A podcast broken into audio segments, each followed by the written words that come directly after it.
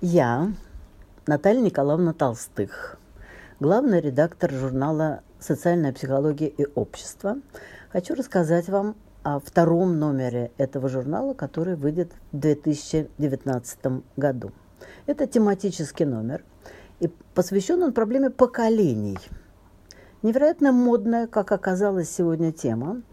Мы заявили эту тему в прошлом году как тему тематического номера, получили большое количество статей – самых разных авторов, и отечественных, и зарубежных, и из разных городов и весей. Так что мы даже не умещаемся в один номер, и некоторые статьи окажутся в третьем номере. Он уже не будет целиком посвящен этой проблеме, но э, мы продолжим этот разговор. Итак, поколение. С одной стороны, понятное слово, но загадочно и не вполне определено сегодня содержание этого понятия.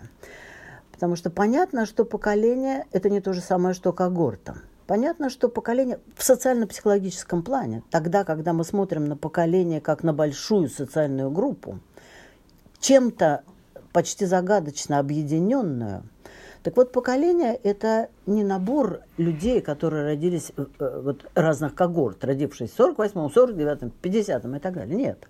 Можно родиться в эти годы и не принадлежать к поколению. И можно быть старше или младше, и психологически быть внутри этого поколения. Загадка большая. Как ее решать, э, предлагают разные авторы по-разному. Вы прочитаете это в статьях номера. Вот. И это первое значение. То есть это какая-то группа людей, все-таки близких по году рождения, имеющих какую-то общность между собой. Чаще всего говорят о э, таком близости ценностных ориентаций этих людей. Ну, это не обязательно так. Есть и другие основания. Например, эти люди, их молодость совпала, скажем так, э, с какими-то важными событиями, с войной, с революцией, с перестройкой там, и так далее. Повторяю, точки зрения разные. Второе значение э, понятия поколения часто используется там, где мы говорим о психологии семьи, семейных взаимоотношений, и тогда мы говорим о поколении детей, родителей, прародителей и взаимоотношениях между ними. Это немножко другой подход. И, скажем, человек, ну, например, как я, который причисляет себя к поколению бэби-бумеров, родившихся после, э, вскоре после Второй мировой войны. Э, так вот, я бэби-бумер и была, и буду, и умру бэби-бумером. Но внутри семьи я была ребенком, потом стала родителем, а теперь, значит, имея внучку, стала уже относиться к поколению прародителей, дедушек и бабушек. Имеет, конечно, значение, это дедушка и бабушка, он бэби-бумер или кто-то там еще. Но это уже, э, так сказать, вторым номером. Так вот, э, в, э, в этом номере Большая часть статей, скажем так, посвящена проблематике поколения в первом значении, то есть поколение как большой социальной группы людей.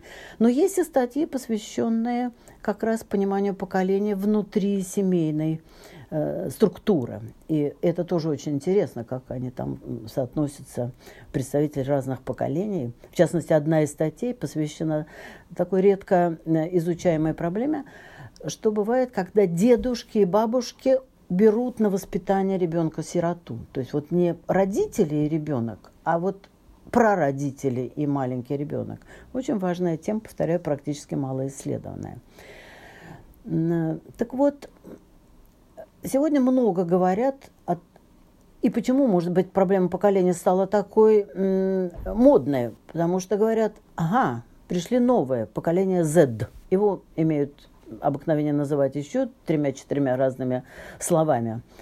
И эти поколения Z, вот, которые выросли, что у них уже в коляске был планшет, и которые без телефона не умеют играть в дочки матери и так далее, и так далее, они вообще совсем другие. И вот интерес к этому совсем новому поколению, которое живет в совсем новых по сравнению с 20 веком условиях, это те, кто родились где-то такой на границе этих тысячелетий или в начале 21 века, вот что это за люди? Что это за загадочные, мало нам людям взрослым понятное поколение? И несколько статей номера посвящено специально проблеме этих самых молодых, этому поколению Z. Что это такое? Потому что э, огромное количество мифов, не мифов ходят по поводу этого поколения. Научных исследований не так много. И тем приятнее, что в этом номере журнала будет целый ряд статей, специально посвящен поколению молодых, вот этому самому поколению Z. Думаю, очень интересный номер. Приглашаю почитать.